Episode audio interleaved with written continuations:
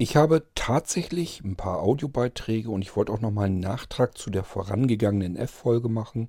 Ja, wir haben also wieder eine Fragen-Antwort-Folge. Fangen wir damit mal an.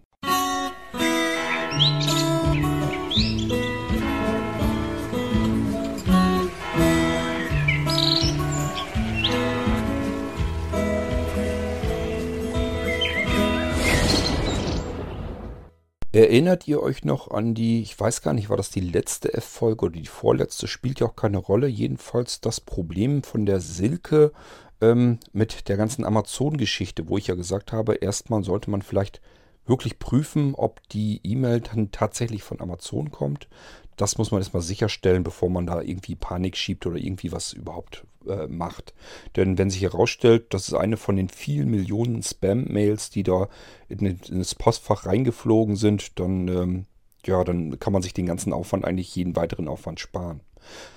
Ähm, ich habe so mittlerweile am Rande mitbekommen, also diese E-Mail, die soll wohl tatsächlich von Amazon gekommen sein. Und wenn ich das richtig verstanden habe, war es wohl auch so, dass der Artikel noch gar nicht losgeschickt wurde. Das heißt, ähm, das war sowieso alles für die Katz, was ich da geraten habe, ähm, weil ich einfach nicht genügend Informationen hatte. Ähm, es war also so, dass die Frau, die Silke, wohl äh, bei Amazon bestellt hatte hatte dann ihre, also haben wohl einen Account zusammen mit ihrer Tochter irgendwie komplett neu angelegt und äh, dann bestellt. Und das ist wohl so, das weiß ich natürlich auch alles nicht mehr, weil das ist bei mir schon Jahrzehnte her, ähm, dass Amazon wohl beim ersten Mal, bei der ersten Bestellung zu, zuerst ähm, sich das Geld holt vom Konto und dann erst den Kram abschickt. So, und dabei ist was schiefgegangen. Ähm, das heißt, da muss sie natürlich einfach nur nochmal mit ihrer Tochter eben kontrollieren, ähm, ist denn tatsächlich wirklich die richtige Bankverbindung eingegeben worden oder ist da irgendwo noch was faul? Irgendeinen Grund muss es ja haben, dass Amazon da ans Geld nicht drangekommen ist. Das andere, das konnte sie wohl schon ausschließen. Äh, eine andere Möglichkeit wäre ja einfach, dass das Konto nicht so viel hergibt. Ähm, dass also die Bank sagt, nö, komm her, du kriegst hier kein Geld. Dann hat man natürlich auch ein Problem. Das war aber nicht. Ähm, und insofern kann es eigentlich nur noch daran liegen, dass irgendwas bei der Bankverbindung, dass da irgendwas falsch eingetippt wurde. Ich weiß noch nicht so 100%, wie das angehen kann, weil normalerweise, seit wir IBAN und BIC und so weiter haben, ähm, schimpft ja jeder darüber, dass sich kein Mensch mehr diese Zahlenkolonnen überhaupt noch irgendwie merken kann. Im Fall von der BIC ist es ja dann auch noch eine Zahlen-Buchstabenkolonne. Ähm, ja, das hat natürlich auch so ein bisschen den Hintergrund, die Zahlen kann man eigentlich abprüfen, schon bei der Eingabe. Das heißt, wenn man seine Bankverbindung irgendwo in ein Online-Formular einträgt, damit die Leute sich das da abbuchen können, könnte es eigentlich normalerweise so funktionieren, dass diese Firmen, die Verkäufer, diese Zahlenkolonnen eben schon abprüfen können auf Plausibilität. Können dann sagen, nee, hier kann irgendwas nicht stimmen, da musste irgendwie ein Zahlendreher oder was drin haben. Ähm, so habe ich es jedenfalls mal erfahren und mitbekommen. Aber gut, äh, spielt dann jedenfalls alles keine Rolle in diesem Fall. Ich weiß nicht, wie das Ganze jetzt ausgegangen ist, weil ich keinen direkten Kontakt zu der Silke habe. Ich weiß es also wirklich nicht, was da jetzt passiert ist, ob sie ihre Sachen bekommen hat, ob das mit der Bezahlung jetzt geklappt hat. Darauf wollte ich jetzt auch noch gar nicht nochmal eingehen, äh, denn ich habe von der Heide, das ist eine, ja, ich sage mal, gezielt sehr aufmerksame Hörerin, Sie hört nicht alles, aber was sie hört, hört sie dann eben. Äh, unter anderem hört sie immer das, was sie nicht hören soll. Und diesmal hat sie eben mitbekommen, dass ich äh, bei dieser Geschichte ob man herausstellen kann, ob das jetzt ein Spam-Mail ist oder nicht, dass ich da das einfachste und simpelste eigentlich vergessen habe. Simpel wäre es eigentlich für Silke nicht gewesen, denn sie schien mir nun absolute Anfängerin zu sein. Sie sagte selber, dass sie mit der Mailing, ach mit der Mailingliste, mit der Webseite von Amazon komplett überfordert ist und da nicht durchsteigt. Das heißt, das hätte sie alleine so sowieso nicht hinbekommen können, aber nichtsdestotrotz für andere nochmal die Information, wenn ihr eine E-Mail erhaltet von Amazon, das sagt sagte mir eben die Heide, da hättest du ruhig mal darauf hinweisen können. Das wäre das Einfachste, das Erste, was man machen kann. Wenn man also mit der Webseite von Amazon klarkommt und man hat eine E-Mail von Amazon bekommen und möchte herausfinden, ist diese E-Mail tatsächlich von Amazon gekommen, ja oder nein, dann soll man sich eigentlich einloggen in seinen Account bei Amazon. Bitte niemals auf einen Link klicken, der per E-Mail verschickt wurde, sondern direkt selber auf die Webseite gehen, www.amazon.de, sich dort einloggen und dann gibt es dort einen Nachrichtenbereich. Ähm, ich weiß gar nicht, nennt, nennt sich das Ding Message Center oder irgendwie sowas. Jedenfalls, wo man sehen kann, welche E-Mails sind alle gegangen über diesen Account, diesen Amazon-Account, den ich selber ja eingerichtet habe. Dann kann man nämlich sehen, ist diese E-Mail, die ich von Amazon bekommen habe, steht die da mit drinne? Ja, dann ist sie tatsächlich von Amazon gekommen. Nein, ich kann dort nichts finden. Also nirgendwo das Duplikat dieser E-Mail, die ich bekommen habe, kann ich in meinem Account nirgendwo entdecken. Wenn das ist, ja, dann ist das offensichtlich eine Spam-Mail, dann ist sie am eigentlichen Amazon-Account nämlich vorbeigegangen. Das kann man hier drüber ganz gut prüfen. Zumindest wenn man so halbwegs mit den ganzen äh, Webseiten bei Amazon klarkommt, wenn man das da finden kann und da zurechtkommt. Das ist nicht immer ganz so einfach. Ich weiß, das, ich kenne das von mehreren Seiten, habe ich das schon mitbekommen, dass sich manche Leute da eben ein bisschen schwer tun. Ähm, aber man kann es eben auf die Weise prüfen relativ simpel und kann dann auch relativ sicher sein, was da drin steht. Das ist dann tatsächlich auch von Amazon gekommen und was da nicht drin steht, das kann eigentlich so dann auch nicht von Amazon gekommen sein. So, das wollte ich nochmal nachtragen. Ähm, ja, das nochmal als Information von einer Hörerin des Irgendwasser Podcasts und das wollte ich hier euch nicht unterschlagen. So könnt ihr das eben möglichst einfach und simpel dann nochmal abprüfen. Und wir fangen dann jetzt jedenfalls erstmal an, jetzt mit unseren Audiobeiträgen, die ich bekommen habe, die im F-Ordner dann hier schlummern.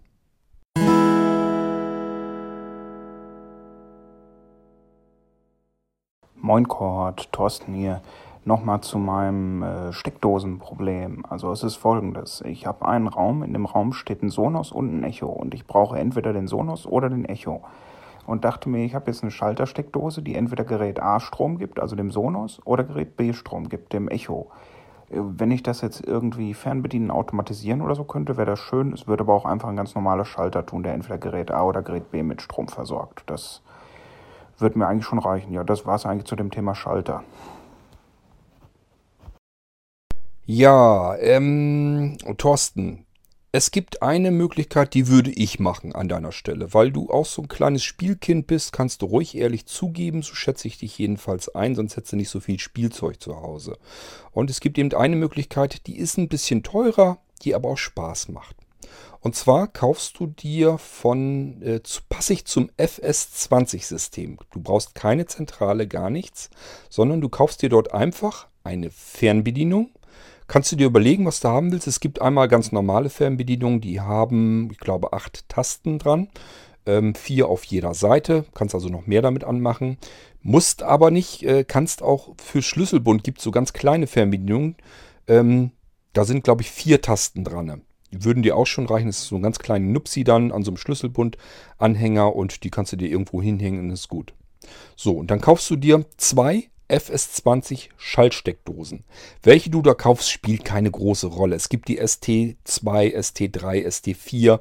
Du musst gar nicht unbedingt die ST4 nehmen. Ähm, das sind immer so ein bisschen weiterentwickelte Dinger. Die alten funktionieren H genauso gut und sind auch noch im Handel erhältlich. Und meistens sind sie ein bisschen günstiger. Also kannst auch eine ST2 nehmen oder eine ST3. Ich persönlich ähm, habe von allen möglichen Sorten welche da ähm, und guck da gar nicht nach, was das ist. Wenn es eine ST2 ist, ist es eine ST2, ist mir Schnurzpiepe. So, und da guckst du am besten einfach bei eBay mal, kannst auch gucken, auch wenn die ähm, gebraucht sind oder es gibt, ähm, ich hätte fast gesagt, recycelte, es gibt wieder aufbereitete von Händlern. Das heißt, die haben irgendwelche gekriegt, haben geguckt, ist das alles in Ordnung, prüfen das alles nochmal durch, reinigen die Dinger und schmeißen die wieder raus. Und die gibt es einmal von Konrad Elektronik, äh, die gibt es aber auch direkt von ELV. Ähm, die würde ich mir an deiner Stelle kaufen. Also FS20-System gucken. Dazu passend eine Fernbedienung und dazu passend eine, äh, beziehungsweise in deinem Fall natürlich zwei Schaltsteckdosen. So würde ich es machen. Wie funktioniert das Ganze? Ganz einfach. Batterien rein, wenn der ganze Krempel bei dir ist. Dein Echo klemmst du an die eine Schaltsteckdose, die F, äh, FS20 Schaltsteckdose. Dein äh, Sonos an die andere Schaltsteckdose. So, äh, Jetzt gehst du folgendermaßen vor. Du drückst die einzige Taste, die auf dieser Schaltsteckdose ist, die drückst du runter und hältst sie gedrückt. Und zwar, wenn du sie einschalten willst, gedrückt halten. Also die Schaltsteckdose ist aus, LED brennt nicht. Runterdrücken die Taste, gedrückt halten. Mehrere Sekunden und zwar so lang, bis diese LED anfängt zu blinken. Du hast noch einen Sehrest, wahrscheinlich kannst du es so ähnlich wie ich, das zumindest noch relativ gut erkennen. Die fängt dann ganz fürchterlich an zu blinken und dann lässt du sie los. Und jetzt drückst du auf deiner Fernbedienung passend zum FS20-System die Taste, auf die du das äh, draufhalten möchtest, also auf die du das draufknallen möchtest. Beispielsweise die oberste Taste, jetzt beispielsweise für Sonos. So, ich meine, dass das System voreingestellt ist, dass du dann mit der linken Taste auf der linken Seite der Fernbedienung, wenn du diese typische Achter-Fernbedienung hast, kannst du dann diese Schaltsteckdose einschalten und wenn du die andere Seite dann drückst, kannst du diese Schaltsteckdose wieder ausschalten. Würde ich auch so lassen. Es gibt einen zweiten Modus, da kannst du das dann auf die erste Taste legen und, und dann einmal drücken, ausschalten, nochmal drücken, einschalten, nochmal drücken und so weiter und so fort. Aber du kannst es eben auch als Tastenpaar benutzen, also linke Seite schaltet ein, rechte Schalte, Seite schaltet aus. Kannst du sogar lassen, dann wirkt, funktioniert das Ganze noch ein bisschen zuverlässiger. Dann kannst du sagen, äh, ausschalten, drücken und dann weißt du auf alle Fälle, okay, sie kann jetzt nur wirklich ausschalten. Dann musst du nicht gucken, ist jetzt wirklich aus oder nicht, sondern du hörst es nur einmal klacken und weißt, aha, ich habe den Ausschalter gedrückt, dann ist sie auch garantiert ausgegangen. So, und das Ganze machst du mit dem zweiten Tastenpaar nochmal für das äh, Amazon Echo in dem Beispiel. Und dann hast du eine sehr schicke, elegante Möglichkeit, ähm, deine beiden Geräte vom Strom zu trennen und wieder zuzuschalten ähm, und äh, das Ganze per Fernbedienung anzusteuern. Diese Funkfernbedienungen gehen etliche, ich hätte fast gesagt Kilometer weit. Ähm, normalerweise sind 100 Meter schon mal gar kein Problem. Ich glaube auch 200, 300 Meter oder sowas ist, äh, je nachdem wie das Bauart bedingt ist, funktioniert das. Also äh, kannst du von überall aus den ganzen Krempel ansteuern, einschalten, ausschalten. Du brauchst keine Zentrale dafür. Die Dinger sind direkt miteinander anlernbar. Wenn du dann merkst, irgendwann, das will ich noch ein bisschen eleganter haben, kannst du nämlich mit diesem System auch weiterarbeiten. Kannst dir einfach eine Zentrale dazu holen, kannst dann noch ein bisschen mit rumspielen. Dass du zum Beispiel sagst, wenn die eine Steckdose einschalten soll, dann soll die andere bitte schön im gleichen Moment auch ausschalten, sodass du es mit einem Knopf beides schalten kannst. Auch kannst du dir später mal sagen, ich kaufe mir einfach noch ein paar Master-Slave-Steckdosen dazu. Wenn der Sonos angehen soll, dann sollen zum Beispiel irgendwelche anderen Sachen auch noch zusätzlich eingeschaltet werden. Die müssen nicht in, der einer, in einer Master-Slave Slave-Steckdose sein, sondern das hängt dann nur an einer Master-Steckdose und du kannst überall im Haus dann noch verschiedene Slave-Steckdosen verteilen. Also, du hast sozusagen so einen kleinen Einstieg ins Smart Home-System und äh, das Ganze ist eben ein bisschen komfortabler, vernünftiger, zuverlässiger und es ist verhältnismäßig immer noch im preislichen Rahmen. Du brauchst ja nun keine Zentrale, du brauchst keine Software, kannst einfach nur die Steckdosen kaufen. Zwei Steckdosen, eine Fernbedienung, das Thema ist erledigt.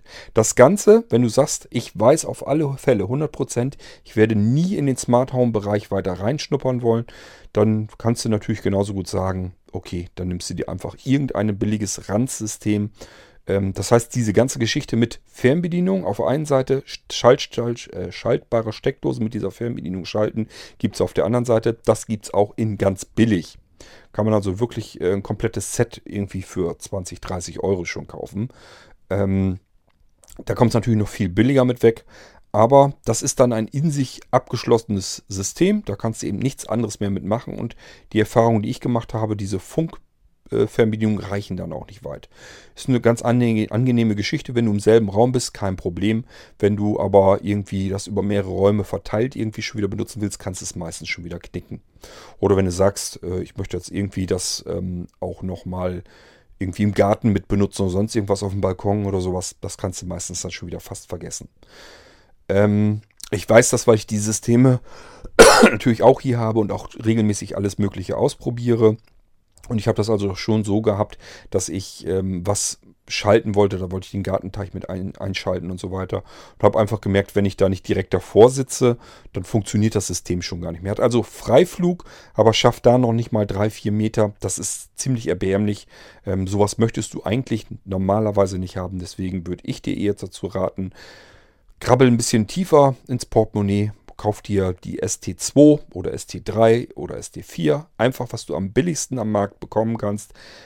Fernbedienung dazu, fertig ist der Lack. Und das Ding, das System ist immer weiter ausbaubar, kannst dir jederzeit weitere Steckdosen dazu kaufen, kannst dir Master-Steckdosen dazu kaufen, Slave-Steckdosen, kannst dir Bewegungsmelder dazu kaufen, kannst dir Lichtsensoren dazu kaufen, kannst dir Erschütterungssensoren dazu kaufen. Du kannst das alles miteinander tatsächlich kombinieren, auch schon ohne Zentrale. Du musst gar nicht unbedingt eine fette Zentrale dahinstellen und das irgendwie programmieren, sondern du kannst sie direkt anlernen, aufeinander abgestimmt und dann funktioniert das ganze System. Kannst natürlich auch sagen, wenn irgendwo ein Signal herkommt, beispielsweise vom Bewegungsmelder, sollen verschiedene Steckdosen gleichzeitig eingeschaltet werden. Das heißt, es können auch mehrere Steckdosen natürlich dasselbe Signal lernen. Du kannst auch ähm, tatsächlich diese Steckdosen ähm, schon ein bisschen programmieren, kannst ihnen also eine feste Adresse und so weiter zuweisen, dass sie in bestimmten Bereichen dann alle gemeinsam reagieren sollen oder eben nicht. Und also es ist ganz, ganze Menge. Das wird auch immer, wenn das Heftchen dann noch bei ist, wenn du ein neues Produkt gekauft hast zum FS20-System, ist immer dieses Adresssystem, dieses Adressiersystem wird immer ganz ausführlich, ausführlich und ausgiebig in diesem kleinen Broschürchen dann noch mit erklärt. Ähm, kannst dir da einfach mal das ganze Ding mal durchlesen. Gibt es auch im Internet natürlich alles. Ist auch das Schöne. Ähm, schnapp dir ein iPad. Dir wird es vermutlich so ähnlich gehen wie mir. Mit gedruckten Dokumentationen tut man sich schwer. Am iPad ist das eine herrliche Geschichte. Kannst dir die PDF-Datei zum Beispiel zu der ST2, ST3, ST4 einfach mal herunterladen. Also einfach eintippen PDF, Dokumentation oder Bedienungsanleitung. ST-2, ähm, FS20 wenn du die Begriffe eintippst, dann hast du ratzfatz die Bedienungsanleitung zu dem Ding und kannst dir das selber auch nochmal durchlesen. Da wird auch das ganze Adressierungssystem, da musst du dich gar nicht mit beschäftigen, aber du kannst dich eben damit beschäftigen.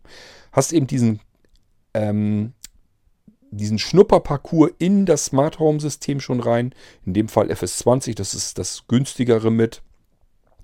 Und kannst da eben schon mal hineinschnuppern, kannst das Ding eben als solches dann mit benutzen. Ganz klar, wenn du natürlich irgendwie Zentrale mit drin hast, vielleicht noch mit Software, dass du programmieren kannst, dann kannst du das ganze Ding mit ins äh, Smart Home mit reinholen, in dein iPhone mit reinziehen und so weiter. Kannst von dort aus nochmal alles steuern, kontrollieren, bedienen und so weiter. Das kannst du also weiter anpassen und ausbauen, wie du lustig bist. Ansonsten, wenn du noch was suchst, wo einfach nur ja, Stecker, Steckdose mit dem Schalter geschaltet, kann ich dir natürlich auch anbieten. Äh, auf der anderen Seite, das kannst du in der Theorie genauso gut mit einer TP-Link, passend zu deinem Amazon Echo natürlich genauso machen. Äh, und schaltest da drüber. Kannst du natürlich auch machen. Die von TP-Link, die Steckdosen, die habe ich hier im Podcast auch schon mal erwähnt zum Amazon Echo dazu. Da brauchst du nicht mal das Echo Plus, kannst jedes normale Echo nehmen. Es gibt ja einen Skill dazu zum TP-Link, zu den Steckdosen. Das sind die besten Steckdosen, die ich kenne fürs Amazon Echo-System würde ich die einfach nehmen. Die kosten, glaube ich, wenn du nicht die mit Strommessung brauchst, irgendwie war da eine 2 davor, also unter 30 Euro auf alle Fälle. Ähm, die kannst du natürlich auch nehmen, kannst das einfach mit deinem Echo bedienen, ganz klar. Wenn du dem Echo natürlich sagst, äh, schalt aus und das ist die Steckdose, die zum Echo gehört. Nimmt die Echo sich selber den Strom weg und ist dann natürlich platt.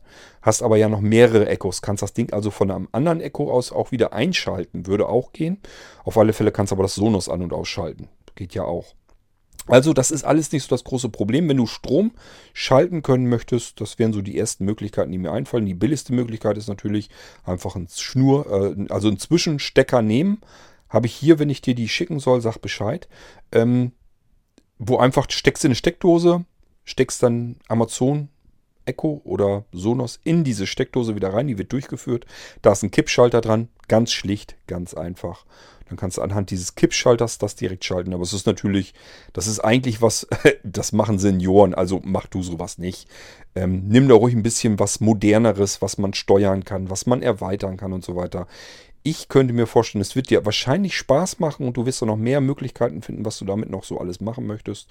Deswegen, ich würde einfach in die Richtung weiter gucken. Klar, kannst natürlich auch richtig ins Smart Home reingehen, holst dir von Homatic die CCU2, die als Zentrale und programmierst da richtig und schaltest dann richtig nochmal. Ähm, macht natürlich noch viel mehr her und noch mehr, viel mehr Spaß. Da kannst du noch viel mehr mitmachen. Aber wenn dir das prinzipiell erstmal so gar nicht um die Nase danach ist, fängst du am einfachsten an. Ja, ich sag FS20. Das ist dann so das erste Einfallstor Richtung Smart Home. Da kann man ganz klein anfangen, einfach die paar Einzelkomponenten kaufen, aufeinander anlernen, fertig. Und wenn man dann später dann sagt, ah, ich, jetzt möchte ich aber doch noch ein bisschen mehr machen, kauft man sich vielleicht noch ein paar Komponenten dazu, lernt die auch wieder miteinander an und irgendwann ist man dann so weit, dass man sagt, so, das gefällt mir alles hier so ganz gut, jetzt möchte ich aber noch mehr damit machen, möchte das programmieren können und so weiter, dann fängst du an, kaufst dir eine Zentrale und kaufst dir vielleicht Apps oder auch Software für Windows, beziehungsweise in deinem Fall für den Mac noch dazu und programmierst dann noch irgendwie was umfangreicher. Also, das ist so das, was ich machen würde. Nächste Möglichkeit kennst du auch, ist HomeKit.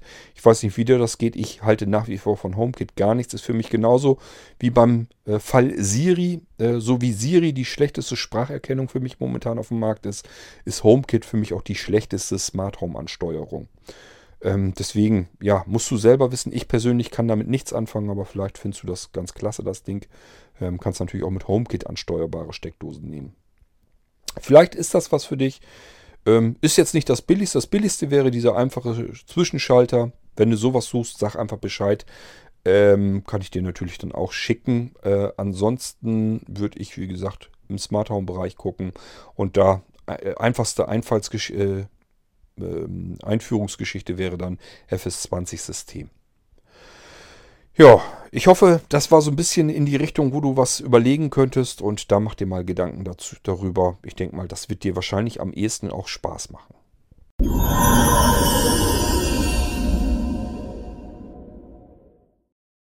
Ja, liebe Leute, jetzt ist mir ein bisschen was Doofes passiert. Ich dachte, ich hätte viel mehr Audiobeiträge im F-Ordner, aber ich habe beim letzten Mal mit den ganzen Audiobeiträgen von dem Wolf, habe ich einfach nur vergessen, die alten Beiträge rauszulöschen aus dem Ordner. Das kann dann natürlich auch mal passieren. Dann denkt man, ach ja, ganze F-Ordner ist voll. Ich kann eine große F-Folge machen. Ist gar nicht der Fall. War jetzt nur der eine Audiobeitrag von dem Thorsten noch, den ich glaube ich noch drin hatte. Ich hoffe, dass ich den nicht auch doppelt genommen habe. Es kommt mir zumindest nicht so vor, als wenn ich den schon mal beantwortet hatte. Ich hatte die von dem Wolf eben drin, habe gedacht, ja, ähm, antwortest du jetzt ganz normal drauf? Und habe ich gedacht, irgendwie kommt mir das komisch vor, als wenn du die schon mal beantwortet hast. Dann habe ich eben in die, ich glaube, in die vorvorletzte F-Folge, da war, glaube ich, die, waren, glaube ich, die Fragen von dem Wolf mit drin. Und es war natürlich genau diese Audioschnipsel, deswegen habe ich eben festgestellt, okay, hast gar keine großartigen F-Audiobeiträge, kannst gar keine große F-Folge machen. Aber ich hatte ja noch den Nachtrag zu Silkes Problem mit dem Amazon, mit der Amazon-Geschichte und von Thorsten noch die Geschichte mit den Schaltsteckdosen. Und somit Ergibt die F-Folge trotzdem ihren Sinn, wird vielleicht nicht ganz so lang, macht aber nichts, haben wir eine kurze F-Folge gemacht. Das soll es jedenfalls mit F äh, von meiner Seite aus gewesen sein. Und ich sehe zu, dass ich jetzt noch mit der U-Folge anfangen kann, denn dann kann ich das heute hier so ein bisschen komplett machen. Dann haben wir nämlich insgesamt fünf ähm, neue Irgendwasser-Folgen und Sebastian kann sich wieder dran machen, die Dinger ähm, online zu stellen. Und ich kann mich dann so nach und nach um die nächsten Folgen dann kümmern. Da habe ich noch ein bisschen was vor. Ich muss euch ja die neuen Molinos noch so ein bisschen erklären. Das heißt, ich habe noch ein bisschen Stoff, dass wir die nächsten Tage auch die nächsten Folgen noch machen können. Kommt also auch noch ein bisschen was zu. Je nachdem. Ich habe allerdings wenig Zeit, muss ich im Moment gestehen. Aber irgendwie kriege ich die da schon dazwischen. So, jetzt war es das aber mit der kurzen F-Folge. Ich mache mich jetzt an die U-Folge. Wenn ihr mögt, hören wir uns dann gleich noch wieder. Bis dahin, tschüss, sagt euer König Kort.